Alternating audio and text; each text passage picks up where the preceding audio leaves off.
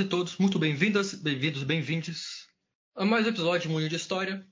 No episódio de hoje, eu vou estar propondo, por meio da minha fala, uma reflexão a vocês sobre a democracia ateniense. Ela realmente existiu?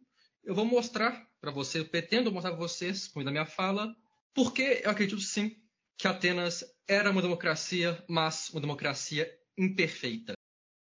Um primeiro ponto que eu gostaria de falar é da questão da legislação ateniense. Porque a legislação ateniense ela existia e ela era para todos. Quando eu digo para todos, eram todos, cidadão ou não cidadão.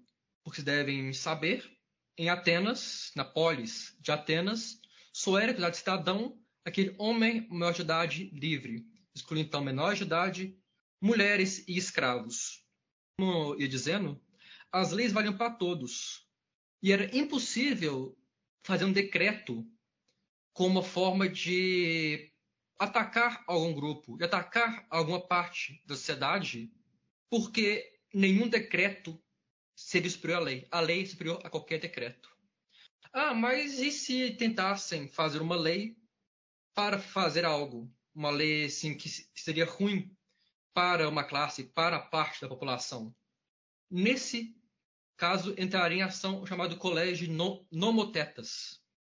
Um colégio, um órgão, melhor dizendo, que a função era analisar as leis criadas e analisar se elas eram ou não válidas para serem executadas na sociedade grega ateniense. Um outro ponto interessante da questão da Atenas é a existência de conselhos. Esses conselhos, quando fala, atuariam propondo decisões e qualquer um poderia participar desse conselho, cidadão ou não. Bastava ter 30 anos ou mais. Cabe dizer, porém, que havia algumas restrições à participação chamado TEX, que vende o serviço em troca de remuneração. Mas, em geral, se você não fosse essa classe e fosse livre e morte 30 anos, você poderia participar de, desse, desse conselho. O que seria uma forma também de aprendizado interessante, uma forma democrática de aprendizado até, porque você estaria frente a frente com um problema junto com os outros conselheiros para tomar alguma decisão. Por que eu falo isso? Porque na Atenas antiga, muita parte do conhecimento vinha da oratória, vinha de discursos.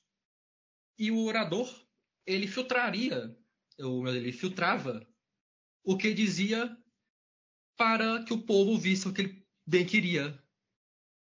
Então, ao participar de um conselho, seria uma forma de permitir uma certa, um certo aprendizado mais democrático, pelo menos assim vejo eu. Pelo menos assim eu vejo essa questão. Atenas, a democracia ateniense, ela também se tornou famosa pela questão da liberdade. Pois a liberdade anda lado a lado, estão de mãos dadas com a democracia. Os atenienses tinham liberdade para agir como bem entendiam.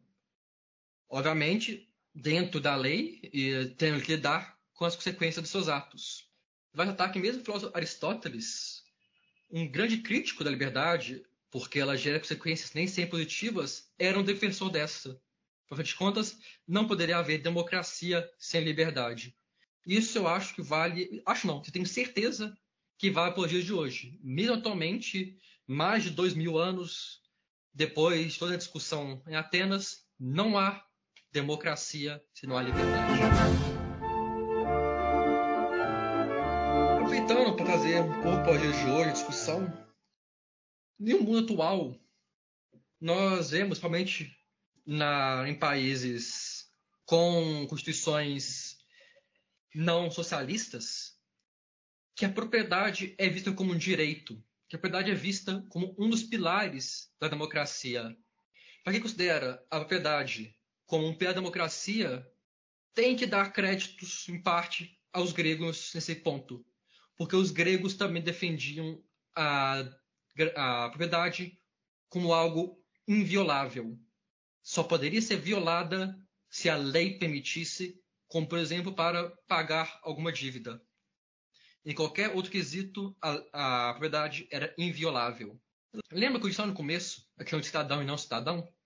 Muitas pessoas usam esse fato de quem era e quem não era cidadão para criticar a Atenas, dizendo que não era democrático. Afinal de contas, não tinha uma igualdade. Nem todo mundo poderia ser membro da Assembleia e todo mundo seria representado.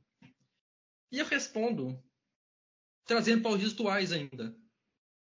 No Brasil atual, 2021, a população preta ela é bem representada no Congresso Federal? A população preta é bem representada nas assembleias estaduais, nas câmaras municipais? A população LGBTQIA+, ela é bem representada? As mulheres são bem representadas? Um país em que a população preta representa a maior parte da população, mas uma minoria minúscula no Congresso Federal, é um país democrático que representa bem a sua população? Como é a representação política das pessoas em situação de rua. As pessoas não são bem representadas. Então, eu quero fazer esse questionamento. Nós podemos, então, considerar a cidadania e não cidadania em Atenas uma crítica à democracia ateniense, desde que nós façamos a mesma crítica para o mundo atual. Por isso, mais cedo, apenas aquele já cidadão, poderia compor a Assembleia e votar leis.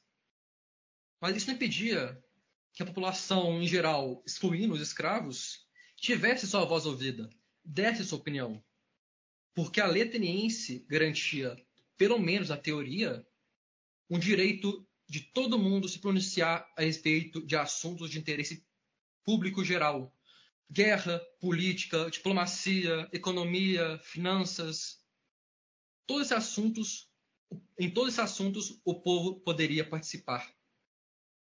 E isso eu vejo como algo democrático, que apesar de, uma parte da população ser excluída da cidadania, ela tinha ainda o direito de falar, tinha o direito de ser ouvida. De que adianta ouvir uma pessoa, um ateniense qualquer, um não cidadão, sem não entender muito do assunto, sem especialista do assunto?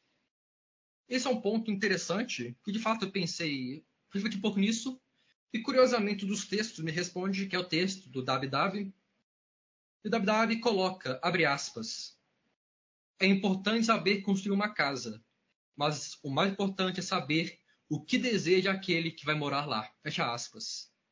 E na minha opinião, nas minhas palavras, não adianta apenas a elite se reunir e discutir se a elite não sabe o que o povo quer e o que o povo precisa. Não adianta isso. Não adianta ter um especialista ter uma visão da elite e não ter uma visão do povo em si. E nesses momentos, até mesmo o pobre poderia falar. Lembra que eu falei lá atrás dos tetes, que era a camada mais baixa, a classe mais baixa? Ela poder participar. Mesmo que ela não fosse totalmente ouvida, era uma forma dela buscar uma tentativa de igualdade uma pseudo-igualdade. Porque ela estaria, naquele momento, que ela está falando, quase, uma, quase um igual aos membros da Assembleia. Poderia não ser um cidadão, mas estaria tendo o mesmo direito de fala que qualquer outra pessoa. Esse ponto é interessante, porque apesar de ser uma forma da população pobre ateniense se impor, não era uma forma totalmente igualitária porque apesar de tentar igualar, ele não tinha voto. E o último ponto para falar vocês é a questão da Lei de Dreros, a lei mais antiga que nós temos registro em pedra sobre a Atenas antiga. E é interessante por quê? Porque ela propunha um certo rodízio ao impedir a reeleição. Nenhum cidadão poderia ser reeleito para o cargo dele, a fim de evitar qualquer fortalecimento individual excessivo. E eu digo rodízio, que é inclusive o termo que o WW usa, citado anteriormente por mim, para mostrar como que havia uma rotação responsável no cargo, tanto na Assembleia quanto no Exército.